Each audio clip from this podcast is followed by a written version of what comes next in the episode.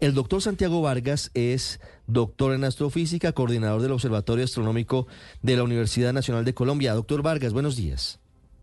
Hola, muy buenos días, un saludo para todos. Somos absolutamente ignorantes, como se habrá dado cuenta, doctor Vargas, de los temas de la astrofísica. Entonces, quisiera que nos explicara por qué se da el eclipse anular de Sol y por qué esta vez se percibirá en Colombia.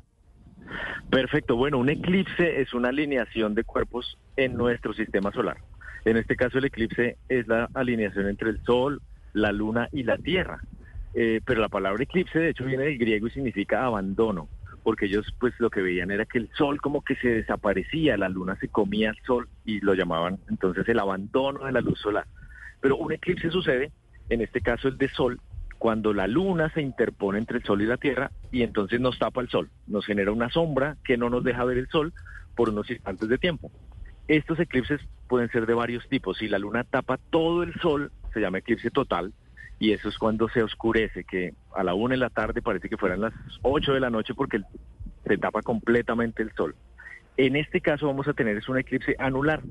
Entonces la luna tapa el sol, pero no lo tapa completamente. Deja como un anillo brillante alrededor y esto se debe a que la luna está un poquitico más lejos de lo normal. Entonces no alcanza a tapar todo el disco solar. Este 14 de octubre. ¿Cuál es la razón por la que no se... Sí, señor. Sí, sí. Lo escucho. Dime, dime. No, que este 14 de octubre entonces vamos a tener un eclipse anular que se va a ver en una franja importante de Colombia y en el resto del país se va a ver parcial. ¿Qué significa parcial? Que la luna tapa el sol pero no logra ni siquiera meterse completamente dentro del sol, sino que va a pasar como por un ladito. Mm. ¿En qué parte va a ser total y en qué parte de Colombia va a ser parcial, doctor Vargas? Bueno, entonces eh, anular va a ser en una franja que va desde el Pacífico colombiano, desde el norte del Pacífico colombiano, cruzando diagonalmente hasta el sur, hasta el Amazonas. Es una franja que tiene 200 kilómetros de ancho y ahí se encuentran ciudades como Buenaventura, Tuluá, Cali, Neiva, eh, hasta llegar casi allá al Amazonas, a la parte norte del Amazonas. O sea, una franja bastante considerable. Ahí van a ver el anillo dorado. Ese es el anillo típico de un eclipse anular. ¿Y ahí se va a oscurecer? ¿Qué tanto se va a oscurecer o, o, cómo, cómo se va a percibir el, eclipse en esa franja que usted nos menciona inicialmente? Perfecto, no se oscurece tanto porque, claro, la luz del sol es muy intensa y como la luna no alcanza a tapar todo el disco del sol, sino deja un pequeño anillo alrededor, de ese anillo pues alcanza a salir mucha luz. Es decir, que a la una y media de la tarde, cuando tengamos el máximo del eclipse, será como si fueran las 5 de la tarde. O sea, tendremos luz, no estará oscuro, pero sí un poquito disminuye la cantidad de luz que vamos a poder eh, observar. Eh, y entonces como un atardecer, como a las 5, 5 y media de la tarde. Sí, y en el resto del país, la segunda parte de la historia. perfecto, en el resto del país tenemos eclipse parcial. ¿Eso qué significa? Que la luna tapa el sol, pero pasa como por un ladito. Pero va a ser espectacular porque en toda Colombia se va a ver desde San Andrés, norte de la Guajira hasta el sur, en el Amazonas, vamos a verlo hasta la luna cubrir un 85% del disco solar, pero no se va a oscurecer. En esos sitios sí va a ser muy difícil percibir un oscurecimiento pues del ambiente ¿no? en el que estamos. En Bogotá sí se va a oscurecer un poquito. Un poquitico, pero en Bogotá la luna tapa el sol como en un 90%, entonces a la una y media de la tarde será como si fueran las cuatro y media por ahí. Sí, no, no se va a notar mucho, es como si de pronto pasara una nube y, ya. sí. ¿En dónde, en qué parte del país se va a percibir más el eclipse, doctor Vargas?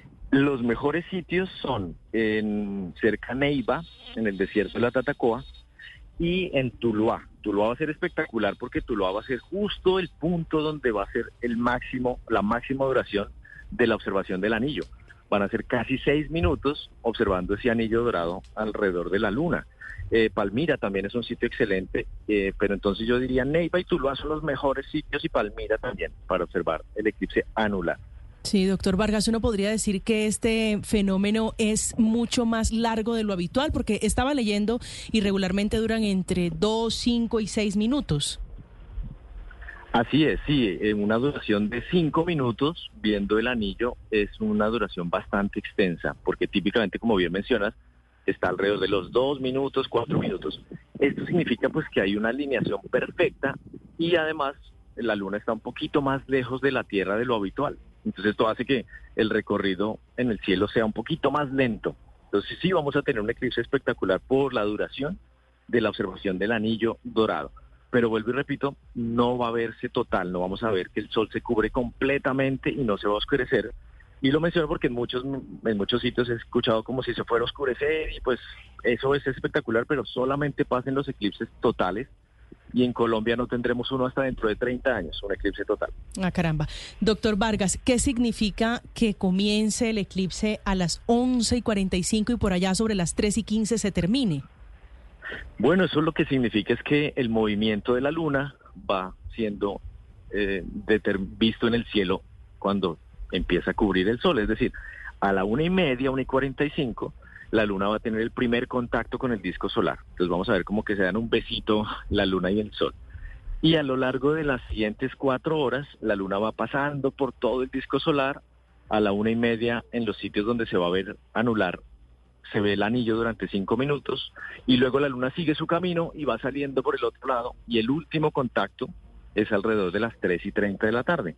Entonces, de once y media a 3 y 30 vamos a poder ver que el Sol está siendo tapado por la Luna paulativamente, progresivamente, hasta que ya sale y no volveremos a tener este fenómeno hasta el 2038. Doctor Vargas, ¿por qué muchos expertos recomiendan no mirar de frente el eclipse? Si yo creo que todos hemos visto por ahí de, reojo el sol y pues no, no es que quede uno, uno ciego. ¿Por qué el eclipse, por qué hay tantas eh, precauciones sobre el eclipse particularmente? Excelente pregunta porque la gente piensa que durante los eclipses hay algo anormal que le pasa al Sol, como si lanzara unos rayos así mortales, y no, realmente es igual observar el eclipse o observar el Sol en cualquier otro momento del día o del año. El problema es que la radiación solar es muy intensa y no solamente en la luz que ven nuestros ojos que se llama visible, sino en otros tipos de luz que incluso son más energéticos, como por ejemplo el ultravioleta. El problema en el eclipse es que la gente está muy distraída y tiene ganas de ver al sol. Eso no pasa en un día normal. Pues sí, uno lo mira de reojo, pero uno no se queda ahí mirando al sol. Pero en un eclipse sí, porque hay una tentación de ver cómo la luna está tapando al sol y perdemos la percepción y como que nos, claro, nos olvidamos del mundo y eso es lo que hace que miremos al sol y podamos tener pues un daño permanente en la visión. Pero ni siquiera se debería ver al sol de reojo, porque uno, claro, por el rabillo del ojo como que no ve tanto brillo, pero la radiación ultravioleta sí está llegando y esa no la, no la sentimos, no la percibimos con nuestros ojos, pero está afectándonos la retina. Entonces la recomendación es en ningún momento, ya sea eclipse o no sea eclipse, no miren al sol directamente sin protección. Unas gafas de sol no sirven para nada. Unas gafas de sol no protegen de la radiación ultravioleta y tienen que ser unas gafas entonces con filtros especiales, como bien lo mencionaban, certificados para proteger nuestra visión. Sí, Doctor Vargas, pero me pierdo. Eh, había leído en alguna parte, creo que incluso que había, había entrevistado a, médicos oftalmólogos, pero usted es el experto en, astrofísica y por eso le, pregunto para aclarar. Eh, no quiere decir que mañana todo el mundo alce la, la mirada para ver el eclipse, pero el hecho de que la luna tape parcialmente al sol y que haya un anillo de incandescencia alrededor eh, no hace que ese anillo pueda tener mayores niveles de radiación eventualmente y sea más riesgoso en un eclipse que en un día normal? No, de hecho es todo lo contrario. Un eclipse, pues la luna tapa una parte importante de la radiación solar, nos está cubriendo un poco, pero no alcanza a cubrirnos para que sea una observación segura. Es decir, ni durante el eclipse ni en cualquier otro día normal miremos al sol pero si lo comparamos, el eclipse es un poquito menos peligroso porque la luna está tapando una parte importantísima de toda esa luz que nos llega. Es como si nos estuviera haciendo un efecto sombrilla. Y cuando uno pone una sombrilla, pues está protegiéndose del sol. El problema es que la luna no alcanza a hacer la sombrilla para cubrir todo el sol en este eclipse que vamos a tener el sábado. Doctor Vargas, y entonces, ¿cuál es la recomendación si quiero mirar un minutico, dos minutos, tres minutos el, el eclipse? ¿Qué me debo poner? Perfecto, pues lo primero voy a empezar por lo que no debemos usar. No debemos usar radiografías, no debemos usar, por ejemplo, los discos que usábamos hace unos años, los floppy disks, que por dentro tienen como un disquito opaco, un acetato opaco. Aquí le dice, le dice el doctor Riveros que eso, eso lo llamaban en, en su época disquets. El disquete, exactamente. Entonces estaba el grande y el chiquito que es el floppy. Eh, eso no se puede usar. No usemos vidrios o ahumados. Eh, solamente se puede usar un vidrio ahumado que es el de filtro de soldadura número 14, 14 o superior. Esos protegen de la radiación ultravioleta. Yo no lo recomiendo porque si uno va a la tienda a pedir un filtro de soldadura, pues por hacer la venta le van a vender cualquiera como si fuera el 14, Sí, no. pero, pero lo más seguro es que no sea 14. Entonces no recomiendo filtros de soldadura tampoco. La única forma de observarlo seguramente, de forma segura, es filtros solares certificados. La certificación pues tiene un número. La certificación es la, La- número, aquí Sí, la tengo, miren, la certificación ISO 12312-2. Hizo. Ahora, ¿cuál es el re- problema? Repítame el número, vendiendo- perdóneme, Sí, doctor perfecto. Vargas. Certificación ISO 12312 raya 2. Sí. Eso es una norma ISO del 2015. El problema es que el papel aguanta todo, entonces a mí me pueden vender unas gafas que digan ISO 1232-2, pero no sé si el filtro es bueno o no. Entonces la recomendación es no compren en sitios de dudosa procedencia, por internet tampoco es muy recomendable, sino que tienen que comprarlo en tiendas especializadas o acérquense a observatorios planetarios y allí tienen las gafas con filtro certificado que están probadas y eso pues nos hace eh, tener una tranquilidad.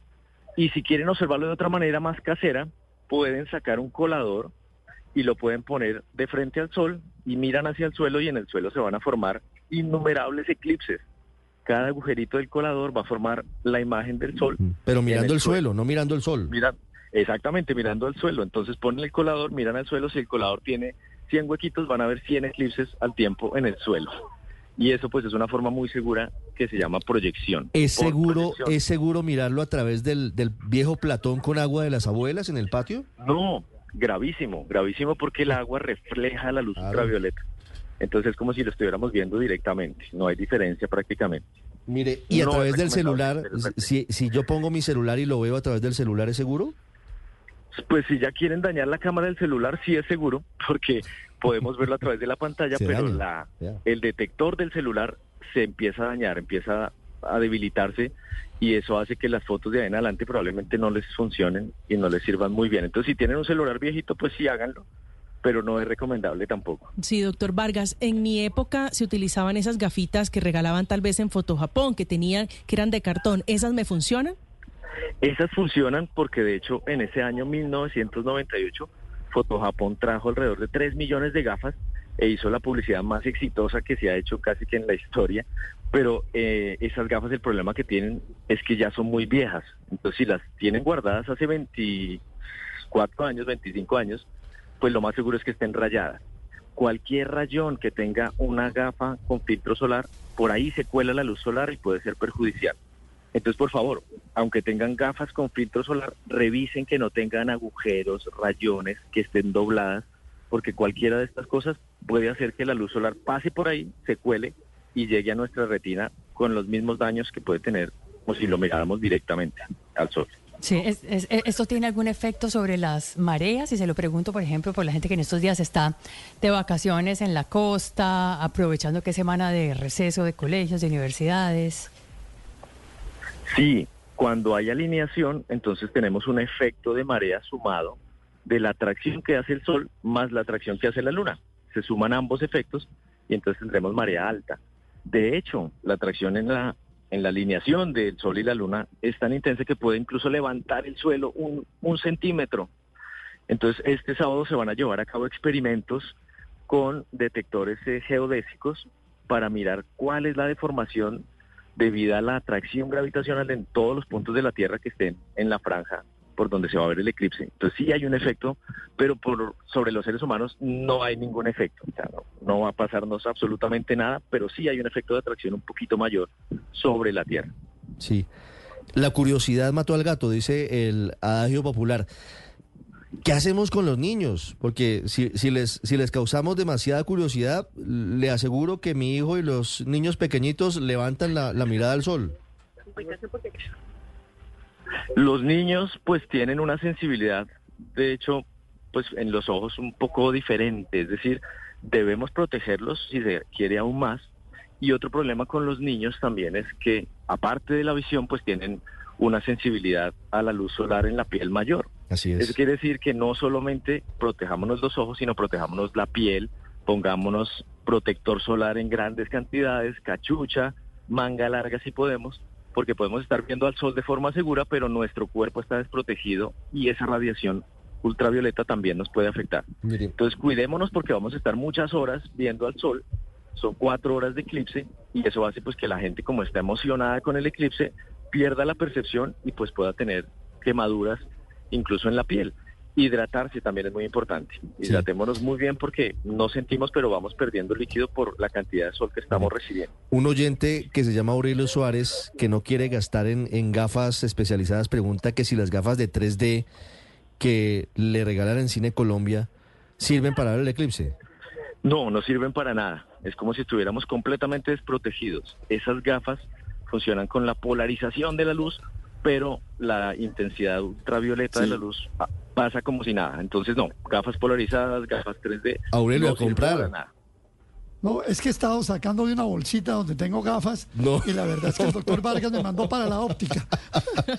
Eso Una no sirve. colección, Voy para Si la usted- óptica. Ahorita salgo si de la usted- óptica. A las diez y media voy para la óptica. No, pero sabe, doctor Vargas, usted Sí. sabe más o menos cuánto pueden llegar a valer unas gafas, pues ya todos tenemos la curiosidad, unas gafas de estas que son que me permiten ver el eclipse sin mayor problema, sin problemas, mejor Sí, dicho. están, están vendiéndolas alrededor de 10 mil a 20 mil pesos. Tampoco es Ah, un precio exageradísimo. ¿no? Aurelio, 20 mil pesitos. Sí, aguanta. De hecho, si quisiéramos, si quisiéramos usar gafas de es? sol normales, normales, las de ir a la playa para ver el eclipse necesitaríamos pues como mil gafas una delante de la otra para que sea No, la observación no, por segura. eso Eso es sale que- más caro. O sea, no, pero un poquito mucho más caro. Pero Aurelio, Sí. ahí le queda el alcance para que no, No, yo- siga buscando en la bolsa de las gafas viejas. Y hoy, hoy que hay quince- hoy que hay quincena, pues sí, ayuda, no sirve.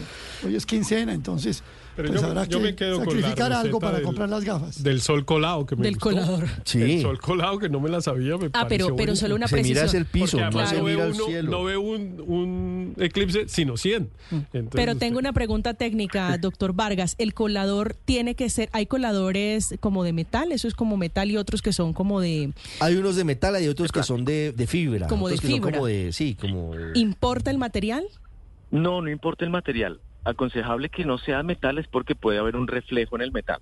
Entonces, si es de pasta, plástico, fibra, mucho mejor, pero tampoco tiene problema uno metálico. Eh, lo importante es que tenga agujeritos y que los agujeritos, entre más pequeños, mejor. Creo, doctor eh, Vargas, que ya entiendo por qué uso gafas desde hace dos décadas. Cortesía de mi abuelita, que me decía que no te, que viera el eclipse a través del, del platón con agua. Del plato. No, Antes no, pasó a mayores. 9-11, eso no se puede hacer, no hay que hacerlo. Doctor Vargas, muchas gracias por estos minutos.